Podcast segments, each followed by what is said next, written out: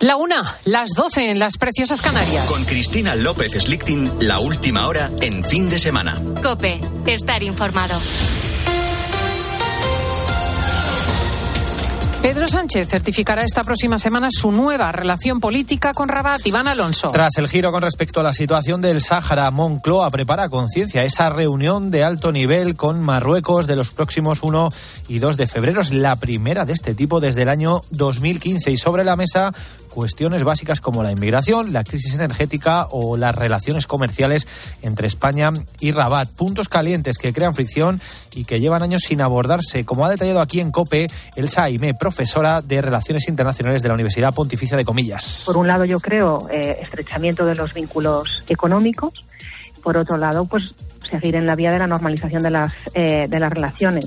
Habrá eh, varios elementos en, en, la, en la agenda entre los dos países, desde luego la cuestión del, del Sáhara Occidental, y luego pues otras cuestiones como puede ser eh, las relaciones eh, fronterizas no con la reapertura de las de las aduanas eh, y luego también pues cuestiones probablemente relativas a aguas territoriales. Ante el aumento de la tensión en Jerusalén llamamiento del Papa Francisco al gobierno israelí y palestino para que cese la espiral de violencia y se recupere el diálogo como camino hacia la paz. Corresponsal en Roma Vaticano Eva Fernández los últimos desencuentros en Tierra Santa han causado dolor al Papa. La espiral de muerte que aumenta. La espiral de muerte que aumenta día a día tan solo cierra las pocas esperanzas de confianza que existen entre los dos pueblos. Desde el inicio del año, decenas de palestinos han sido asesinados por los desencuentros eh, con el ejército de Israel. Hago llamamiento a los dos gobiernos y a la comunidad internacional para que se encuentren pronto otros caminos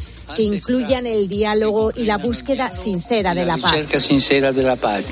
Al finalizar, el Ángelus ha pedido oraciones ante su ya inminente viaje a la República Democrática del Congo y Sudán del Sur, al que acudirá, asegura, como peregrino de paz y reconciliación. Y este domingo sigue el frío intenso en prácticamente toda España. Las temperaturas están entre 3 y 5 grados por debajo de lo normal en esta época del año. Precisamente, debido a estas bajas temperaturas, muchos ayuntamientos y entidades sociales refuerzan estos días la atención que prestan a las personas sin hogar. Según el INE, en 2022 más de 28.500 personas en España han estado en esta situación, una cifra que ha crecido un 25% en los últimos 10 años. Tres de cada cuatro son hombres, como Víctor Manuel Sánchez Conde, conocido como el vikingo. Se quedó sin hogar y lleva 13 años en la calle. Su casa ahora es una plaza del centro de Madrid. Vive en un banco con su perra. Y a pesar de la dureza de vivir en la calle, en plena ola de frío, para él lo más duro no son las condiciones climatológicas, las bajas temperaturas, la lluvia o el extremo calor sino que la gente les trate, nos contaba aquí en COPE, con indiferencia. Es que somos personas, cada uno tiene sus circunstancias, lo que sea la vida de cada uno.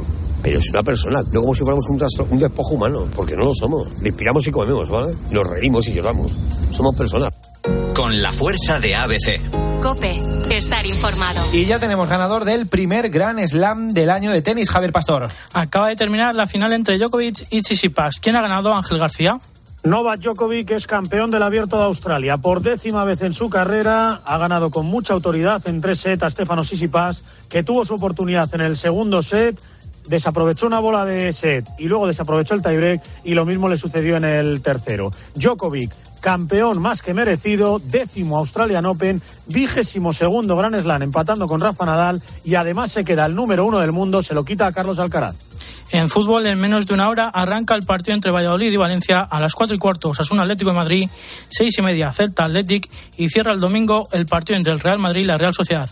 Y a las seis, los hispanos se juegan el bronce en el Mundial de Balonmano contra Suecia. Puede seguirlo todo en tiempo de juego. Sigues en Cope, continúa ya el fin de semana con Cristina. Pues muchísimas gracias, Iván Alonso. Nos encontramos a las dos para el gran informativo Mediodía Cope y la línea editorial. Y entre tanto, la última hora de fin de semana, la más interesante.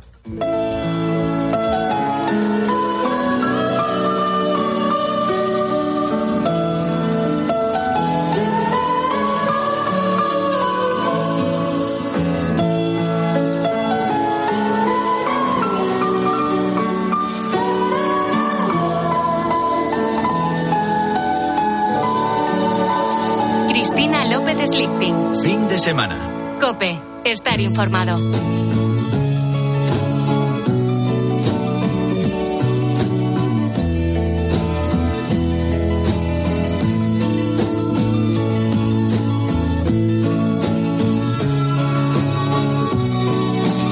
Este 2023 es un año muy especial para la localidad valenciana de Ayelo de Maiferit. Esta población de no más de 5.000 habitantes, vio nacer en 1944 a una de las voces más importantes de nuestro tiempo, una voz que cantó a la vida, a la libertad y al amor. ¿Por qué tú no cantas canciones de protesta? Porque tú cantas siempre al amor, a la mujer, a la cosa hermosa. Bueno, precisamente por eso, porque es la cosa hermosa. Yo creo que, que no se debe cantar cosas desagradables ni, ni, ni remover los problemas que en realidad tenemos a cada momento del día, a cada minuto, a cada segundo.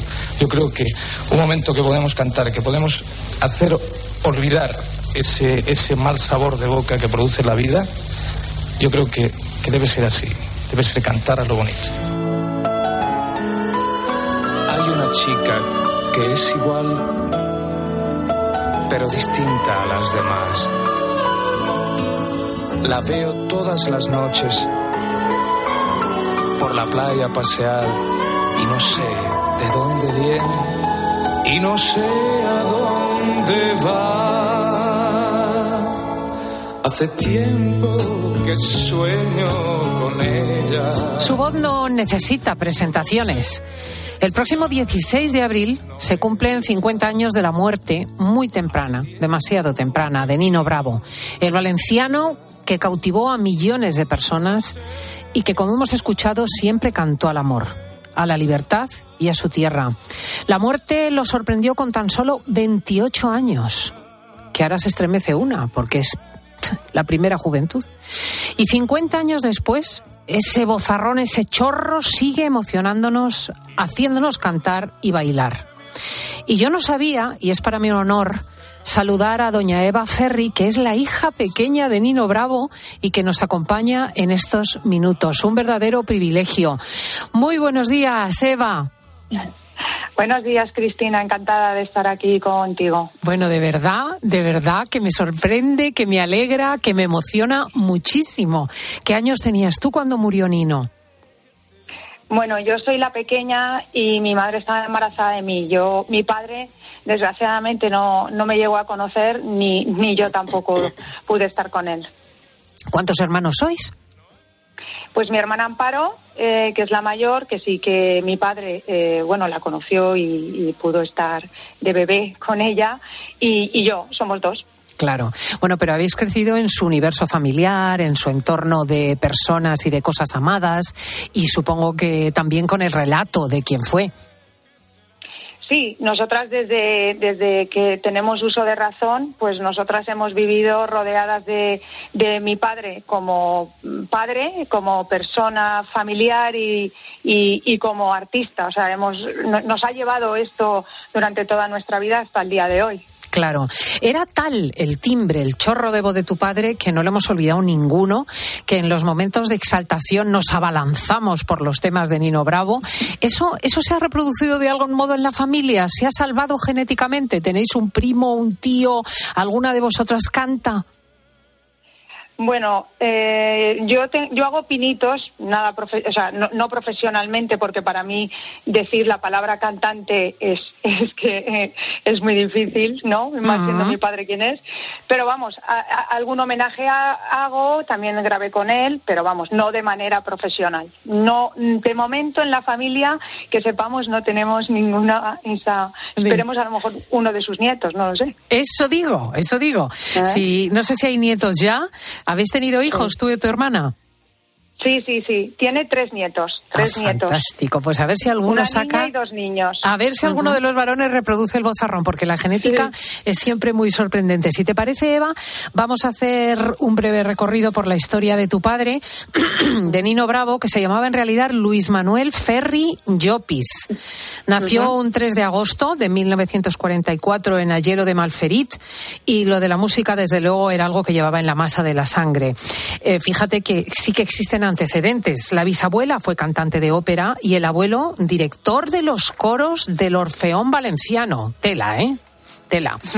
Con solo 18 años y mientras trabajaba en una tienda de joyas, Luis Manuel fundó el grupo Los Hispánicos, luego formó parte de los Superson hizo la mili y a la vuelta, animado por los amigos, decidió lanzarse a la aventura de la música. Como todos nacemos llorando, llorando. Si yo crecí, como todos crecemos, jugando, jugando. Los hispánicos, los superson. ¿La carrera musical de tu padre tardó en despegar? Bueno, eh, él llevaba, pues desde bien joven, eh, cantando, pues como has dicho, con sus grupos y digamos que cuando volvió de la mili fue cuando despegó y fueron esos tres años que tuvo de carrera, pues apoteósicos. Pero vamos, llevaba un trabajo detrás de muchísimos años, que tampoco es que eh, fuera que se hiciera Nino Bravo enseguida. Sí, es interesante eso, cómo una persona puede larvarse años y años de trabajo, etcétera, y hacer una eclosión en tres años que es inolvidable en la historia de España. El nombre artístico, Nino Bravo, empezó a ser familiar cuando hizo suyo este tema. Te, quiero.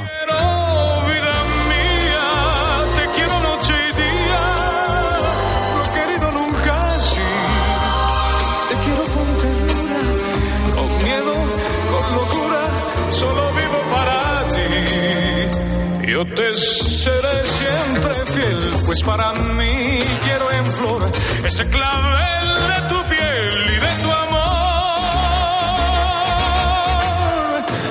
Mi voz igual que un niño. Es que es inolvidable, es un chorro de voz. La canción tiene una historia muy peculiar. Augusto Alguero, el gran compositor, se la hizo a Lola Flores para una película en Argentina. Pero los productores del film cambiaron la letra original.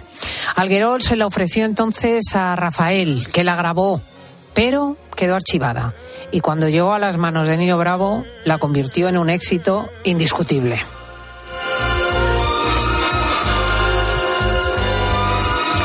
Eva, ¿tú sabes cómo nació ese nombre artístico, Nino Bravo? Bueno, eh, se ve que eh, al parecer, pues fue eh, una vez ya la compañía firmó para, para producirlo. antes, antes no se podía llamar un cantante Luis Manuel.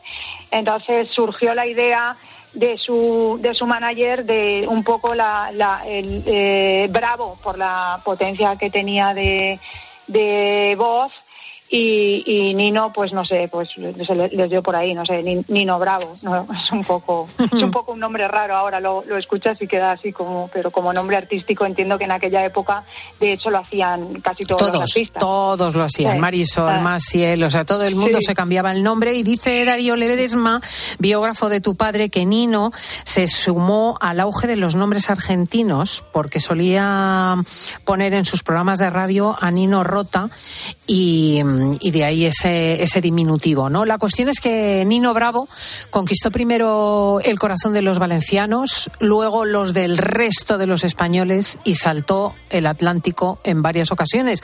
Una de ellas en 1970 para concursar en el Festival de la Canción de Río de Janeiro. Bellísima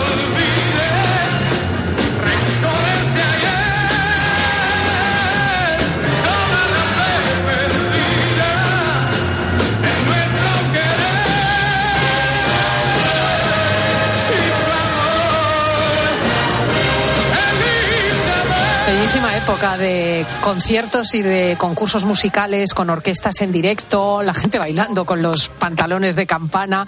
Eh, tengo entendido, Eva, que cuando viajaba, Nino siempre quería ir con tu madre, María Amparo Martínez, y que decía, o viene ella o no viajo. Sí, sí, es, es tal cual lo estás diciendo. De hecho, la gira que hizo, estuvieron seis meses por toda Latinoamérica, mi madre estaba embarazada de Amparo y se tuvo que ir porque si no, él decía que no iba. O sea, que imagina, imagínate hasta qué punto era, eh, era real eso. Oye, ¿y, y cómo se conocieron? Se conocieron en Valencia, en, en una discoteca eh, de, de- de esa época que se llamaba Victors, pues era la discoteca un poco de moda. Y bueno, mi padre se ve que era sido a ir a la discoteca con sus amigos y, y allí apareció pues un día mi madre y, y surgió pues el flechazo. qué, qué bonito. Bueno, tanto que intentaron casarse en secreto. ¿Conoces Sí, esa bueno, historia? Sí, sí, sí. Mi padre es que, mm, pues bueno, siempre así se ve que su, su carrera la quería separar de su vida privada al máximo posible. Intentaron escaparse, eh, decir que se casaban en otra iglesia para que la prensa no acudiera, pero hubo un chivatazo. Bueno, mi padre de hecho saltó de un tejado a otro de la casa para salir por el patio del vecino. O sea, una cosa así un poco de película. Y, de- y al final, pues bueno, eh, al final eh, se enteraron y entonces él decidió que para no dar ninguna exclusiva les pasó las fotos a, a, todo, a toda la prensa y, y- y ya está, y que era un día feliz y que ya está, que no había que agobiarse mucho más. Qué bonito, la verdad. Eva nació tras la muerte de su padre. Ya había nacido su hermana Amparo y eh, estaba embarazada su madre cuando tuvo lugar el desgraciado accidente que nos quitó al gran cantante. ¿Tú cómo te, cómo te acuerdas de tu infancia? Quiero decir, eh, mm, ¿por la pena escondisteis todos los discos que ocurre a veces, todas las fotos o, o escuchabais los temas? Pues eh, es, todo, es todo lo contrario. Aquí en casa eh, la manera de estar cerca de él ha sido teniendo su imagen constante eh, entre nosotras y su música sonando todos los días, bueno, hasta el día de hoy, que son las, las, las canciones, son las canciones de nuestra vida, la banda sonora de nuestra vida es nuestro padre. Y entonces nos ha acompañado, no físicamente, pero, pero siempre lo hemos tenido muy cerca. Oye, ¿y la vida de tu madre cómo ha sido? Porque eh, un hombre tan guapo, un hombre tan enamorado, un hombre con esa potencia artística, perderlo en plena juventud es una desgracia muy grande. Bueno, pues eh, sí, quiero decir, mm, hay que ser realistas. Eh, pues fue un golpe muy duro, fue un golpe muy duro para ella, entendiendo de que era muy joven y con dos hijas, una que venía eh, de camino y otra muy pequeñita, y ella, mi madre tenía 21 años, era muy joven. Entonces, pues son circunstancias que al final te marcan el resto de tu vida. Pero eh, al final, por nosotras, pues eh, tuvo que seguir adelante y, y vivir. Qué bonito, ha sido brava también ella, ¿no? Claro, claro. ella, ella, ella no le ha quedado otra que ser, que ser brava y, y, bueno, pues, pues seguir, seguir con su vida hasta el día de hoy que está estupenda y, y viviendo con nosotros y con la familia y sus nietos y, y Qué es lo que estupendo. le ha tocado. Qué estupendo. ¿No se Mm. volvió a casar? No, no, mamá no, no se casó, no se Mm. casó nunca. En 1972 el nombre de Nino Bravo era conocido ya en todo país, en Latinoamérica. Algunos lo comparaban perfectamente con Rafael o con Tom Jones, porque era el Tom Jones español. Y, y volvió a Brasil a concursar con un tema de amor dedicado a su Valencia natal. tierra tiene su sol, el mismo sol que tu tierra.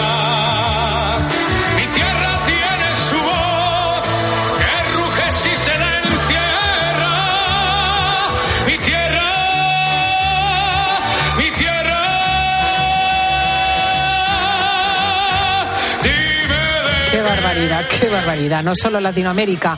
Estuvo en festivales en Suiza, en Grecia, en los Países Bajos. Los primeros años 70, lo decía su hija, fueron dorados para Nino Bravo y en una entrevista en el programa La Gran Ocasión de Televisión Española revelaba el secreto de su éxito. Nino Bravo, ¿cuáles son las dificultades normales con que se encuentra un cantante para llegar a ser figura? Bueno, yo creo que dificultades hay pocas. Lo que hay es, es mucho trabajo. Mucho trabajo que se va aportando poco a poco a nuestra carrera hasta que al fin se consigue algo positivo. Que el polvo del camino. Qué sencillez, qué sentido del equilibrio, qué sentido común, ¿no, Eva? Pues sí, porque en todas sus entrevistas, eh, la anterior que has puesto también, con el tema de, de- de- de las canciones que, que él era, eh, cantaba al amor, ¿no? a las cosas bonitas, tenía, tenía mucha razón. Además, para la juventud que tenía, era muy perseverante y era muy trabajador y tenía las cosas muy claras. Sí, sí, se ve que esa sensatez la habéis además heredado, porque hay mucho equilibrio en la familia. Eh, en 1972 vio la luz la canción insignia de Nino Bravo.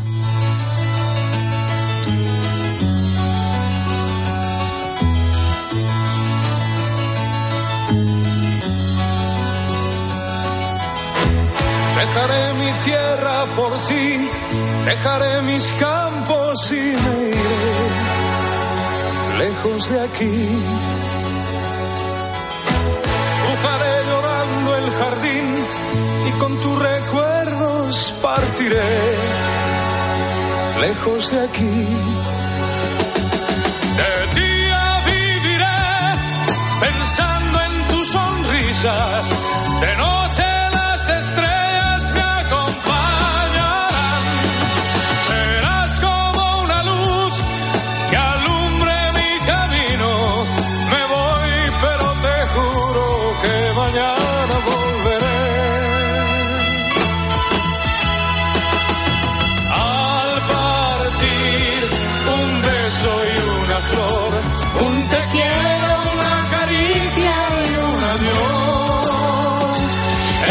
rarísimo ir hoy a una discoteca, a un karaoke y que en algún momento nos salga este tema que ya es un himno en nuestro país.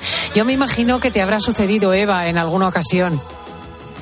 Sí, sí, nos sucede, nos sucede mucho y sobre todo aquí en Valencia, pues en cualquier acto, eh, hasta en el fútbol, que ahora en el Mestalla también quieren hacer que, que esta canción sea como un himno que se cante allí. Quiero decir, en, en- en cualquier fiesta aparece esta canción y sí, es como, es como un himno, ya se ha quedado como un himno. Qué preciosidad. Tras eh, un beso y una flor llegó otro de los temas que no podemos olvidar. Hasta aquí unas cuantas canciones que yo he cantado con toda la ilusión para que les agradaran. Espero que así haya sido. Me voy a despedir con la última de mis grabaciones, la que va a ser cara A de mi próximo single. Espero que les agrade. Buenas noches.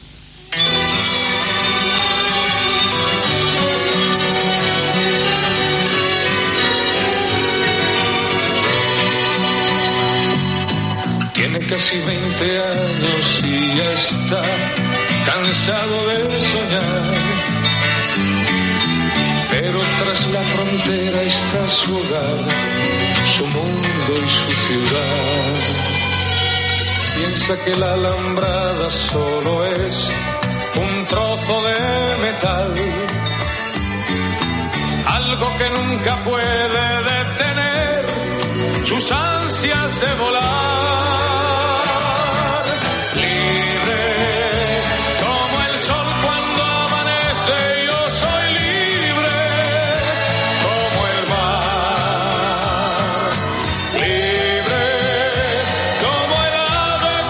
Muchísimas leyendas que rodean este tema mítico, pero es un hecho que Libre se convirtió en el himno para los que fueron liberados de la dictadura de Pinochet en Chile. Y la verdad es que forma parte incluso de esos detalles épicos de nuestra historia. Eh, sin embargo, Nino era una persona muy normal, lo estábamos diciendo antes, muy familiar y su biógrafo recoge la anécdota de que cuando nació su sobrina estaba tan emocionado que lo dijo en un concierto y al día siguiente eh, su hotel apareció inundado de ropa de bebé. Eh, ¿qué, ¿Qué historias os ha contado vuestra madre, Eva, de este aspecto más familiar de tu padre?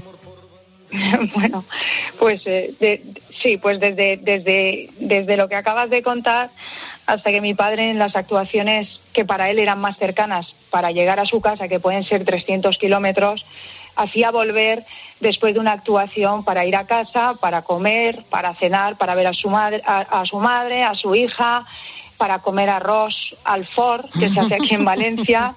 Él eh, hacía volver, eh, si para él consideraba que mm, le daba tiempo después de una actuación volver a Valencia para estar con la familia, lo hacían. Que claro, la gente se echaba las manos a la cabeza porque estás hablando de 300 kilómetros o 400 en, la, en aquella época y, y con, con estos coches de antes. Pero lo hacía, lo hacía, lo hacía. y puede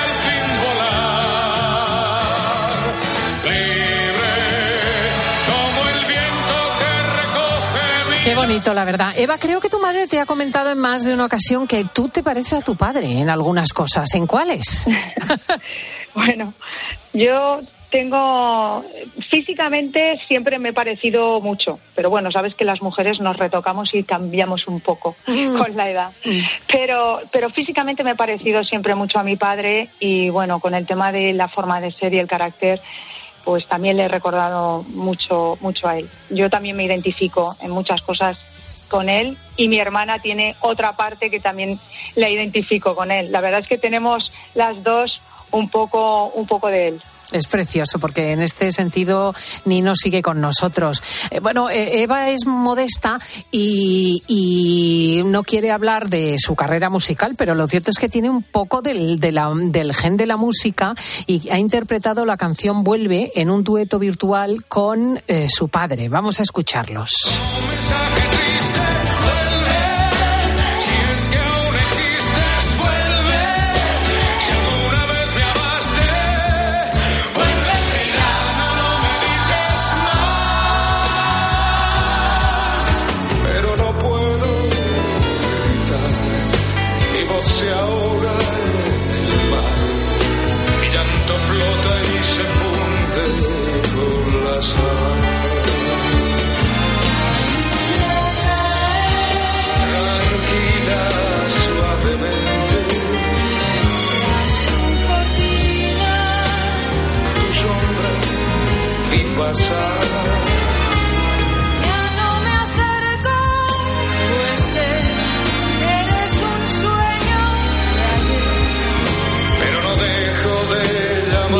La voz. Tiene que ser muy emocionante cantar así virtualmente con un padre, ¿no, Eva? Pues sí, la verdad es que es una de las experiencias que, que me llevo de estar más cerca de él. Fue una, vamos, una sensación de verdad que esto ya te estoy hablando que hace 25 años, ¿eh? Y entrar en el estudio de grabación y cantar con él y estar con él tan cerca, yo creo que, mm, no sé, es la oportunidad que me dieron que yo no he podido estar con él nunca y, y, es la que, vamos, lo más feliz que me, que me, que me puedo pasar. Sí, lo puedo, lo puedo creer realmente, te, mm. lo, te lo creo. Nino era, era un icono musical, con una carrera profesional imparable, era admirado, se enamoraban de él, las chicas que seguían las carreras musicales y era parte de nosotros, pero, pero su muerte pues lo truncó todo, así se anunciaba la noticia. Como les hemos informado en anteriores servicios informativos, el cantante Nino Bravo falleció ayer en accidente de automóvil en la carretera de Valencia-Madrid. Se produjo el accidente en la provincia de Cuenca, en el término de Villarrubio. Nino Bravo estaba casado y su esposa había dado a luz una hija en enero del pasado año y espera otro para finales de este. Almanaque ha querido unirse a título de homenaje póstumo. Tenía, lo habíamos dicho, solo 28 años. Era un crío, hoy en día un crío. Entonces un hombre, porque ya estaba casado, tenía dos hijos, había hecho una carrera floreciente. Hoy en día con 28 años, pues los chicos están saliendo apenas del huevo, ¿no? Fue un lunes, 16 de abril de 1973, cuando Nino y tres acompañantes hacían ese recorrido por la carretera de Valencia a Madrid y a la altura de Villarrubio, Luis Manuel perdió el control del coche. No sobrevivió. Más de 10.000 personas acudieron a su funeral. Fue tal conmoción que, se recuerda, que lo recordamos eh, todos. Eva no, porque no había nacido, pero yo lo recuerdo perfectamente, vamos. Eh, me imagino que durante todo este tiempo os habéis asombrado al recuperar una y otra vez el cariño de la gente, Eva. Pues eh, sí, eh, la verdad es que después de 50 años, ahora eh, todo el mundo siempre nos ha contado lo que significó, lo que significa para cada uno una canción eh, en un momento de su vida y cuando el fallecimiento de él lo que lo que marcó a cada persona como si se hubiera muerto un familiar. Te lo cuentan como si en ese momento se les hubiera muerto un familiar. Eh, es muy es muy curioso, pero nos pasa nos pasa siempre. Eh, entonces viene alguien que te cuenta que su padre estaba muy malo y lo único que se acordaba era de cantar la canción de Nino Bravo de Libre. Quiero decir, hemos escuchado a lo largo de, de toda la, de toda nuestra vida eh, cosas de este tipo y testimonios muy emocionantes y que todavía nos siguen pasando ahora con el 50 aniversario. Nos sigue pasando que se nos acercan y, y, y, tenemos esa sensación de que todo el mundo parece que se le haya muerto alguien muy cercano. Es, es increíble porque fíjate, yo tenía ocho años y recuerdo perfectamente el, el Ah, momento de su muerte, que para un niño pues tampoco es eh, pan de cada día, quiere decir que estás jugando a las muñecas, que estás jugando a la piedra, saltando a la goma, ¿no? Pues perfectamente, lo recuerdo y el disgusto de todo el mundo. La comunidad valenciana va a dedicar este año a la figura de Nino Bravo con distintos actos homenaje. Hay un museo también, si cualquiera de nuestros oyentes quiere visitarlo, en su localidad natal, en Ayelo de Malferit. Se fundó en 2006 y es un lugar de peregrinación para sus admiradores. De hecho, 4.000 personas lo visitan al año. A lo mejor quiere Eva contarnos alguna de las cosas preciosas que se organizan en honor a su padre este año. Pues sí, pues la verdad es que mm, lo- a colación de lo que tú estás diciendo, eh, en Ayelo de Malferit primero es donde se declaró eh, el año Nino Bravo, porque es donde él nació, donde tenemos el museo, que por cierto, eh, ahora mismo la familia estamos totalmente eh, reformándolo para el 50 aniversario, tener una reapertura importante y vamos a añadir un montón de objetos personales y profesionales nuevos, que creo que esto es muy importante en este año. Y invitamos efectivamente a todo el mundo eh, cuando tengamos la reapertura sobre el mes de final de marzo-abril, porque va a ser fascinante y van a poder conocerlo más en profundidad. Eh, luego en la comunidad valenciana se ha trasladado el año Nino Bravo mm, desde Ayelo, se trasladó a- en Valencia y vamos, salió por unanimidad eh, declarado su año en la comunidad valenciana. También va a ser hijo adoptivo de, Valencia, porque como nació en Ayelo tiene que ser adoptivo. Y va a tener también un parque nuevo con su nombre eh, este año. Quiero decir que nos, nos van a, a- lo van a reconocer institucionalmente en su tierra, que yo ya, como dicen en Valencia, ya me puc morir tranquila. ¿no? es una cosa que nos llevamos ya de satisfacción, porque creo que, que él se lo merece eh, y se lo merece profesionalmente y personalmente. Es una historia preciosa porque es una historia muy breve, de 28 años de vida tan fecundos que verdaderamente han cambiado la existencia y mejorado la de muchísimas personas. Eh, yo terminaría, no sé qué opinas tú, Eva, con, con vivir, porque creo que define muy bien lo que sigue haciendo tu padre entre nosotros. Pues mira, te voy a contar más. Nosotros en nuestra familia vivir y, dentro de unas semanas voy a cantarla aquí en el Teatro Principal, que voy a hacer un pequeño homenaje. Es la canción por excelencia y es la canción que se ha quedado mm, la familia y nosotras como himno de, todo, de, de lo, de lo que es vivir y de lo que, y de lo que te conlleva estar, estar vivo. Qué preciosidad, qué verdad es que, que la vida continúa en los hijos y que las sagas extraordinarias cambian la vida de los demás. Eva Ferri es la hija de Nino Bravo, la hermana de Amparo, la hija de Amparo. Un abrazo a todas ellas de parte de todos los oyentes de COPE y adelante con este año 23 que sea verdaderamente, que esté a la altura de lo que tu padre fue e hizo por nosotras. Muchísimas gracias, Cristina, por este programa que ha sido maravilloso. Muchísimas gracias, Cristina. Un abrazo, Eva. Adelante. Venga, un abrazo. Adiós.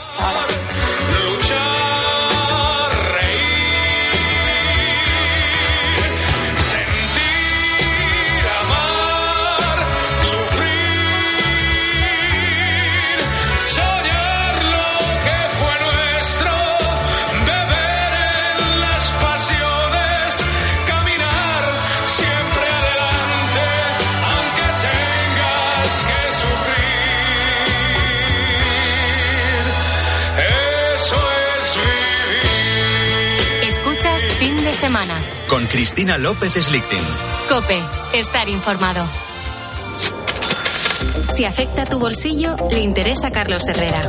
Bueno, parece que hay indicios de que la vivienda baja. Así es, es una corrección leve, pero ojo, es la primera vez que sucede desde marzo de 2014 y los precios cayeron porque hay menos demanda. La pregunta es, ¿van a seguir bajando los pisos en el 23? Pues la presión a la baja. Carlos Herrera, Marc Vidal y tu economía. De lunes a viernes desde las 8 de la mañana. En Herrera en Cope. ¿Has pensado en todo lo que pueden hacer tus manos? Emocionar, trabajar, acompañar, enseñar. ¿Y si te dijera que tienen otro poder? El poder de ayudar a otras manos a acabar con la desigualdad, la pobreza y el hambre. Únete a Manos Unidas en manosunidas.org y ayúdanos a frenar la desigualdad. Está en tus manos. Este invierno en Repsol queremos que sigas ahorrando en carburante. Por eso sigue disfrutando de un descuento de 10 céntimos por litro al pagar con Wilet sin límite de litros ni de importe. Si todavía no tienes Wilet, descárgatela ahora y empieza a ahorrar. Ven a nuestras estaciones de servicio y aprovecha este descuento hasta finales de marzo.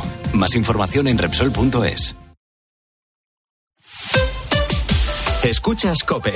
Y recuerda, la mejor experiencia y el mejor sonido solo los encuentras en cope.es y en la aplicación móvil.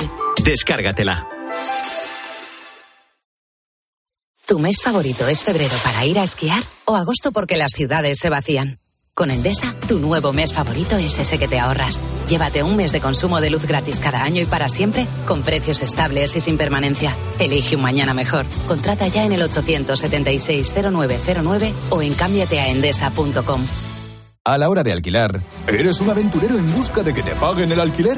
¿O confías en la única empresa que mantiene la morosidad en 0% en el alquiler? Cada día somos más los que disfrutamos de la protección de alquiler seguro. Llama ahora al 910-775-775. Alquiler seguro. 910-775-775. Comer frente al ordenador, los aquí remamos todos juntos, las reuniones interminables. Respira, come frente al mar, rema en aguas cristalinas, disfruta paisajes interminables. No esperes al verano para volver a respirar. Hay un lugar a menos de una hora de ti que te espera todo el año. Vive las Islas Baleares.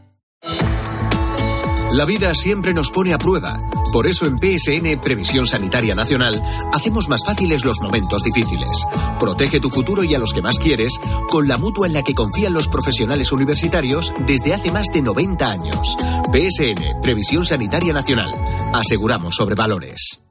¿Por qué hay que atender ese dato? Porque ahí se engloban todos los contratos. Toda la información y el mejor análisis para saber cómo te afecta lo que sucede a tu alrededor lo encuentras de lunes a viernes de 6 a 1 del mediodía en Herrera en Cope con Carlos Herrera.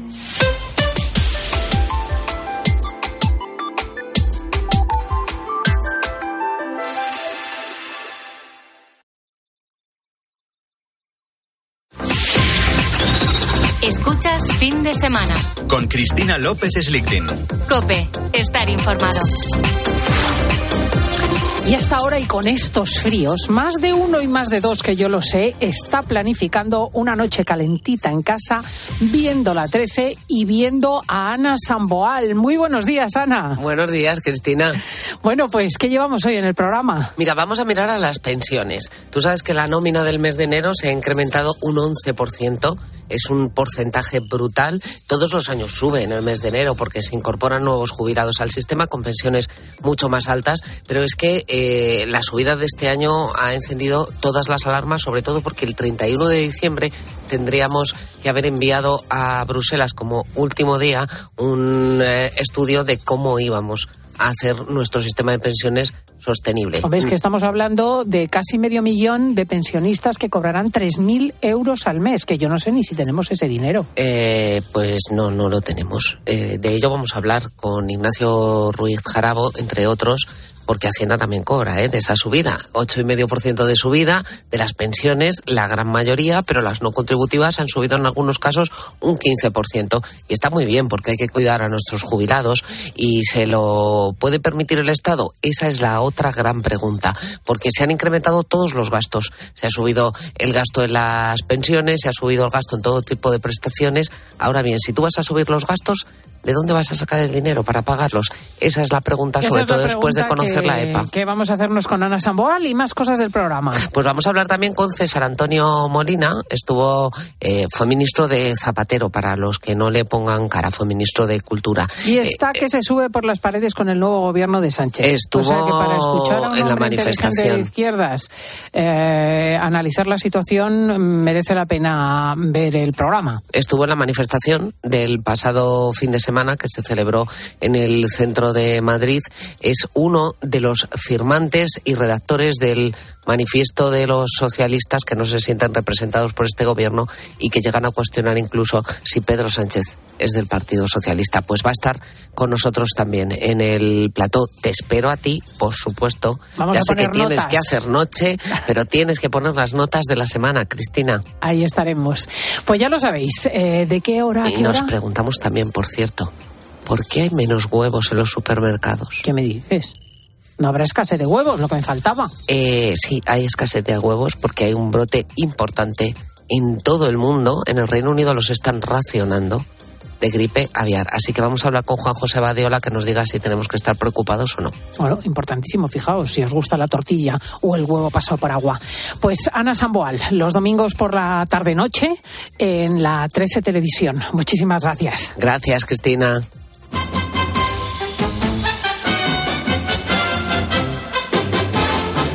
Whoa, if I could talk to the animals, just imagine it chatting with a chimp and chimpanzee. Imagine talking to a tiger, chatting with a cheetah. What a neat achievement it would be.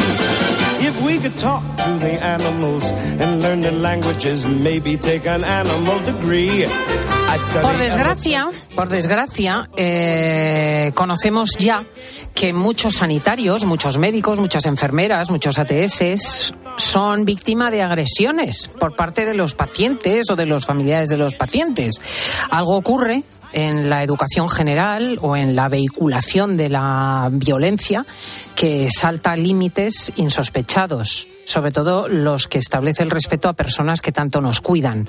Pero es que fijaos que esto nos acaba de llegar también del ámbito veterinario. Los veterinarios están siendo atacados no solo en clínicas privadas, sino también inspectores de sanidad que también pertenecen a este colectivo. Un ejemplo es el de Fátima, directora del Hospital Veterinario Bellavista de Sevilla, que nos ha contado en fin de semana de COPE los problemas a los que se enfrentan. Yo he ido notando un incremento en la agresividad, en el estrés de las personas y en, la exigencia. Actualmente tenemos además muchísimos problemas a la hora de, encontrar eh, compañeros que quieran trabajar en servicios de urgencia, en servicios nocturnos. El estrés al que te ves sometido es tremendo. O sea, tú no trabajas y disfrutas de tu trabajo, ¿no? Tú estás viendo que el cliente que llega te puede agredir, te está amenazando, te puede empezar a difamar y hablar mal de ti en redes sociales Tremendo. Los problemas se traducen al final eh, incluso en agresiones físicas. Me han llegado ya prácticamente a hacer casi de todo. Encontrarme el coche, yo no sé cuántas veces, yo ya lo he dejado de pintar, el coche. Eh, encontrarme el coche arañado de arriba abajo, encontrarme las ruedas pinchadas. A empleados míos se le ha reiteradamente se le ha arañado el coche o se le han roto la luna. Eso es en el menor de los casos. Pero Fátima nos ha hablado además de un caso en concreto, uno que llegó a los tribunales por el alto nivel de acoso. Una mujer llegó a hacer todo esto se metían en todos los grupos de Facebook, en todos los grupos de Instagram, en todo eso, poner denuncia en el colegio veterinario, poner denuncia falsa. En Hacienda empieza a llamar al hospital, estoy hablando de, eh, de 100 a 150 llamadas por hora, por hora, y además eh, amenazantes. Buenas, soy yo. O sea, increíble, o sea, tú decías, esta persona no está bien. Eso me obliga obviamente ya a tener que ir a la, a la Policía Nacional y poner una denuncia por acoso, o sea, por amenaza y por acoso. O sea, era... Eh, además lo decía, te voy a joder la vida. En fin, eh, obviamente se pone una denuncia en la policía. ¡Qué barbaridad! Vamos a conocer más detalles con el presidente de la Organización Colegial Veterinaria, don Luis Alberto Calvo. Muy buenos días. Hola, muy buenos días. ¿Se está produciendo un incremento de este tipo de casos o es algo que ha existido siempre?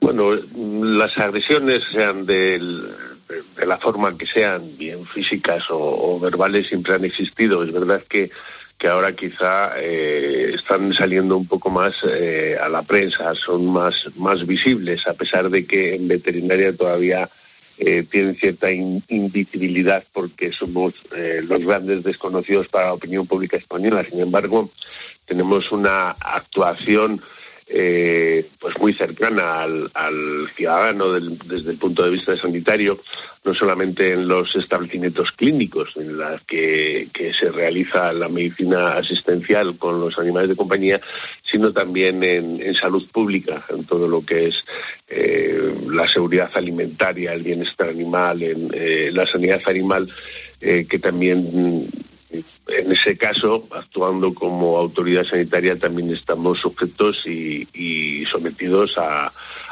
pues eso, a, agresiones de distintos, de distintos tipos como ocurre en, con el resto de sanitarios. La verdad es que mm, en el resto de los sectores causa el arma la evolución de las actitudes de las personas. Es verdad además que, los animales, que siempre han sido puntos muy sensibles para un granjero, eh, con mucha importancia económica, para una persona que cría para la venta de carne o para la reproducción o para los huevos, eh, se ven ahora mm, aumentados en cuanto a que decir que ahora también la gente que tiene mascotas, pues cuida de ellas y las lleva al veterinario y tiene más relación con el sistema sanitario animal que antes y por lo tanto me imagino también hay otro tipo de sensibilidad. Sí, efectivamente, eh, ha, cambiado en ese sentido, ha evolucionado mucho la sensibilidad de, la sociedad y, bueno, pues eh, pasa lo mismo que, en, el tratamiento asistencial hacia personas que hay, hay ocasiones en las que la gente pues se consideran insultados o amenazados eh, en sus derechos y bueno, pues reaccionan de una forma, por supuesto, nunca tolerable, que es en forma de, agresividad. Eh, siempre hay que tener en cuenta que hay mecanismos legales para, para defenderse, incluso la propia organización eh, colegial tiene un mecanismo para defender al, al, ciudadano, al que recibe los servicios veterinarios, no solo a los veterinarios, que también en este caso nos toca. Eh, pues eso, ofrecerles eh, apoyo y ayuda porque es, eh, desde luego, muy lamentable. Mm. Eh, me imagino que, la, mm, que hay circunstancias que antes no se daban. Por ejemplo, la analgesia de los animales, el, utilizar anestesias, el procurar que no les duela. O me entiendo que es parte de la profesión veterinaria, pero que actualmente probablemente hay personas que sufren más con la posibilidad de que su animalito eh, le hagan daño si le cortan las uñas que, que a ellas le saquen una muela. Bueno, la, hombre, la, está muy protocolizado. La atención en las clínicas de animales de compañía fundamentalmente eh, ahora es impensable el, tratar de producir o de, ejercer cualquier actividad sobre un animal sin la debida analgesia cuando se precisa, por supuesto. Hombre, para un corte de uñas, pues a lo mejor no, pero es verdad que, que hay ocasiones en las que los propios animales son indóciles o son muy difíciles de manejar y precisan de pues una tranquilización o una sedación y bueno, pues eso sí que puede ir unido a, un mayor eh, sufrimiento por parte de los propietarios que ven eh, que están en cualquier caso que no, no saben cómo van a reaccionar los animales y, bueno pues les les, les, les, tienen más preocupación, vaya. Mm. ¿Hay algún caso de agresiones a compañeros que, que sea muy reseñable, que le haya llamado la atención? Bueno, hay, hay casos de, de amenazas de amenazas de muerte en, oh. mataderos, de, en, oficinas de, de, veterinarios de agricultura eh, y luego en clínicas veterinarias, eh, muchas veces unido también a, actos de vandalismo, eh, hay agresiones que son desde luego insoportables desde cualquier punto de vista que se mire. Y, las más, las más quizá graves son estas que comento de, amenazas incluso de muerte, que en cualquier caso siempre están desproporcionadas, por supuesto. Qué barbaridad. Hace aproximadamente un año iniciaron conversaciones con las autoridades para que se considerase este tipo de agresiones bajo un sistema, con un protocolo, digamos, de actuación, el mismo que los sanitarios. Eh, ¿Esto se ha implementado y sirve? Sí, sí, sí. Eh, tenemos un convenio con Policía Nacional y sobre todo lo que eh, lo que ha venido a significar es que los profesionales tienen la posibilidad de saber gestionar mejor eh, cuando ocurren este tipo de, agresiones que, como decía antes, la compañía muchas veces se plasman en campañas de descrédito mediante ofensas e insultos en Internet, en redes sociales y sobre las que afortunadamente ya existen condenas penales a los autores por parte de los tribunales. Pero vamos, eh, fundamentalmente eh, eso nos ayuda a la gestión de, los comportamientos violentos o agresivos y a, y a bueno, tener una colaboración con las fuerzas de orden público que muchas veces son necesarias eh, de forma efectiva. La verdad es que lo lamentamos muchísimo. Creo que es una evolución social muy preocupante que a los eh, responsables de la sanidad, sea de las personas o de los animales, se les maltrate. Es intolerable y agradezco a don Luis Alberto Calvo Saez, presidente de la Organización Colegial Veterinaria, esta denuncia que nos hace aquí en fin de semana. Un saludo muy afectuoso. Un saludo y muchísimas gracias. Adiós, Un adiós. a todos los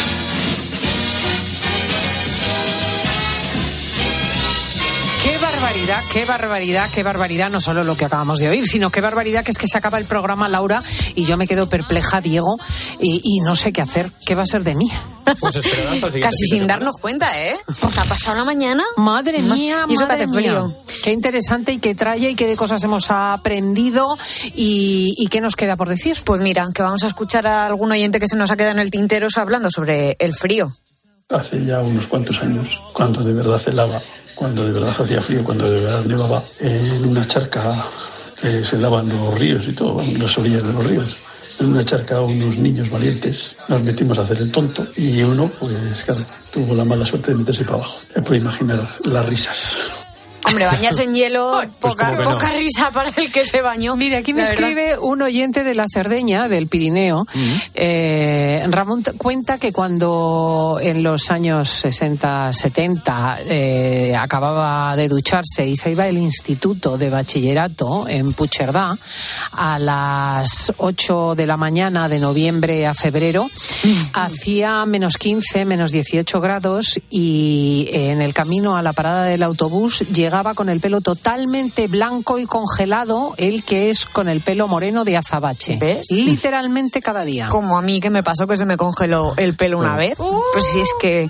Bueno, que nos han mandado también nuestros oyentes, eh, pues lo que les ha parecido la entrevista a Ana Rosa.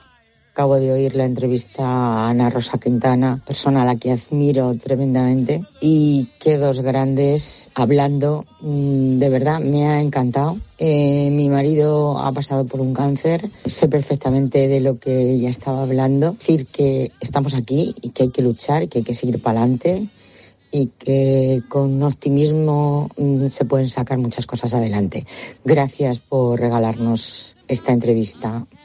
Gracias a vosotros por estar ahí, a nuestros oyentes. Y Claro gracias sí. Ana Rosa por contarlo y no sabemos, eh, no sabéis cómo nos alegra que haya podido ayudar a la gente. Pues sí. Adelante, Con su siempre testimonio. adelante. Claro que sí. Bueno, y sobre Nino Bravo, que estábamos todos emocionados escuchando a la hija de Nino Bravo. qué bonito, por y, favor. y nuestros oyentes, pues también. Hola, equipo. ¡Qué emoción! Suena de fondo. ¡Qué rica! Oír a Nino Bravo. ¡Qué emoción! Yo era muy jovencita también y me encanta. Me encanta y me sigue gustando muchísimo. Soy valenciana y eh, te- termino de escuchar el un pequeño homenaje que le habéis hecho a Nino Bravo. Gracias, gracias de verdad porque se merece eso y más. Gracias al equipo porque nos habéis hecho muy felices. Gracias de verdad. Brilla el tibio sol con un nuevo fulgor dorando las arenas. A nosotros es que nos hace felices eh, Nino Bravo, nos hace felices Valencia, nos hace felices su sol, sus playas, su belleza, su gusto por la música, sus fallas. Gracias, Valencia. río es hablador y el monte selva.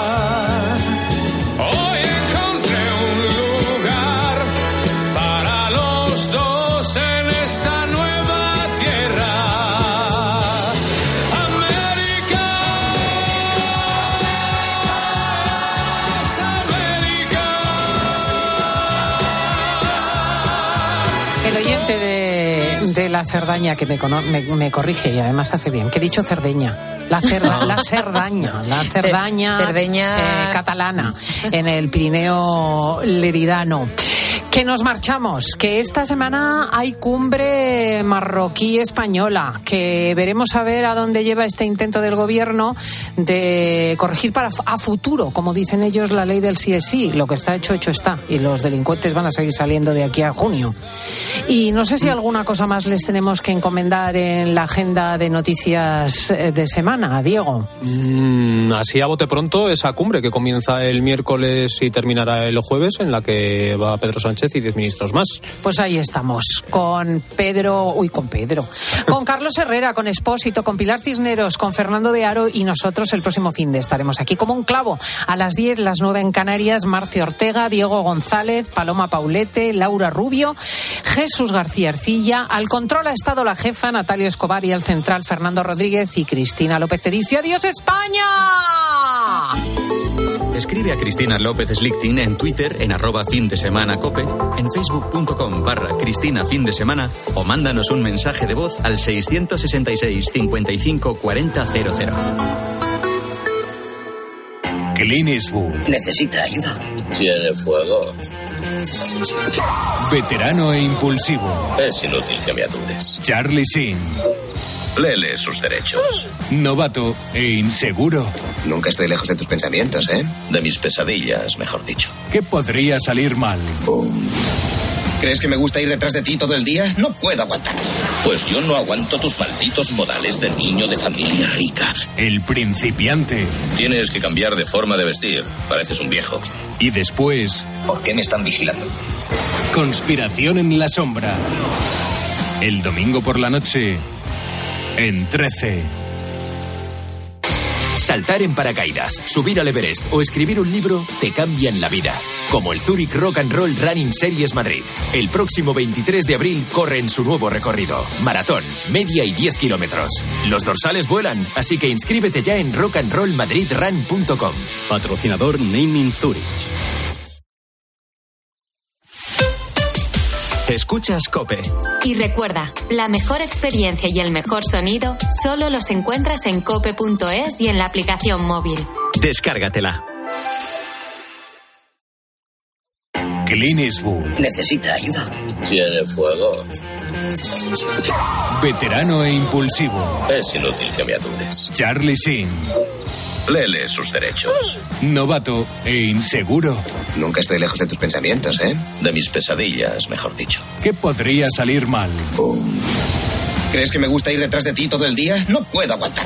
Pues yo no aguanto tus malditos modales de niño de familia rica. El principiante. Tienes que cambiar de forma de vestir. Pareces un viejo. Y después. ¿Por qué me están vigilando? Conspiración en la sombra. El domingo por la noche. En 13. ¿Y tú eras Yolanda? No, Josefa. no. Esmeralda. Lucía. Eh, Eso, Lucía. En pocas ocasiones la vida te da tantas oportunidades de acertar como este viernes 3 de febrero. Porque llega la lluvia de millones de euromillones, con 100 premios seguros de un millón. Vamos, que toca sí o sí. Además, participas en el bote y el millón, que también toca sí o sí. Euromillones. Loterías te recuerda que juegues con responsabilidad y solo si eres mayor de edad. Es lo que nos cuentan en los mercados en diferentes puntos de España en nuestro informe COPE. De lunes a viernes, de 1 a seguimiento. 4 de la tarde, en Mediodía Cope, Pilar García Muñiz te da todas las claves para entender la actualidad que te rodea.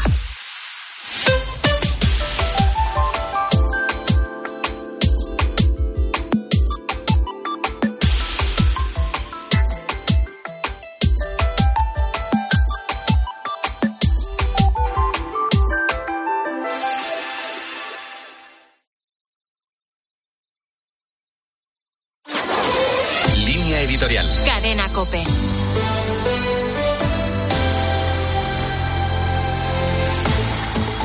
Ha muerto por su fe y confesando su fe. Estas palabras del obispo de Cádiz, Rafael Zornoza, en la misma parroquia donde dos días antes había sido asesinado el sacristán Diego Valencia, reflejan el consuelo dentro de la profunda conmoción que se vive estos días en Algeciras. Tiempo habrá para determinar si el atentado es obra de un perturbado o si había algún tipo de organización detrás. Lo que taco ahora es acompañar a familiares, amigos y a toda una comunidad a la que todavía cuesta asimilar lo ocurrido. La Iglesia tiene muy claro también que su misión es seguir construyendo una convivencia fraterna, sin permitir que sucesos como estos generen división y odio. La conferencia episcopal se ha expresado de forma nítida y rotunda, cerrando la puerta a cualquier posible atisbo de instrumentalización religiosa de estos sucesos. También la Comisión Islámica fue muy ágil en su reacción. No solo en España, a nivel mundial e impulsada con convicción por los últimos papas, existe hoy un fecundo diálogo entre cristianos y musulmanes que resulta de vital importancia para la cohesión de sociedades crecientemente plurales. Por otro lado, previene la perversa instrumentalización del nombre de Dios para justificar la violencia. Lo que subrayamos hoy es que Diego Valencia murió confesando al Dios de la vida, de la compasión y del amor, como dijo en el funeral Monseñor Zornoza. El mismo Dios de la vida y la alegría que seguirá anunciando en Algeciras el salesiano Antonio Rodríguez Lucena, felizmente repuesto para la celebración este martes de la fiesta de Don Bosco.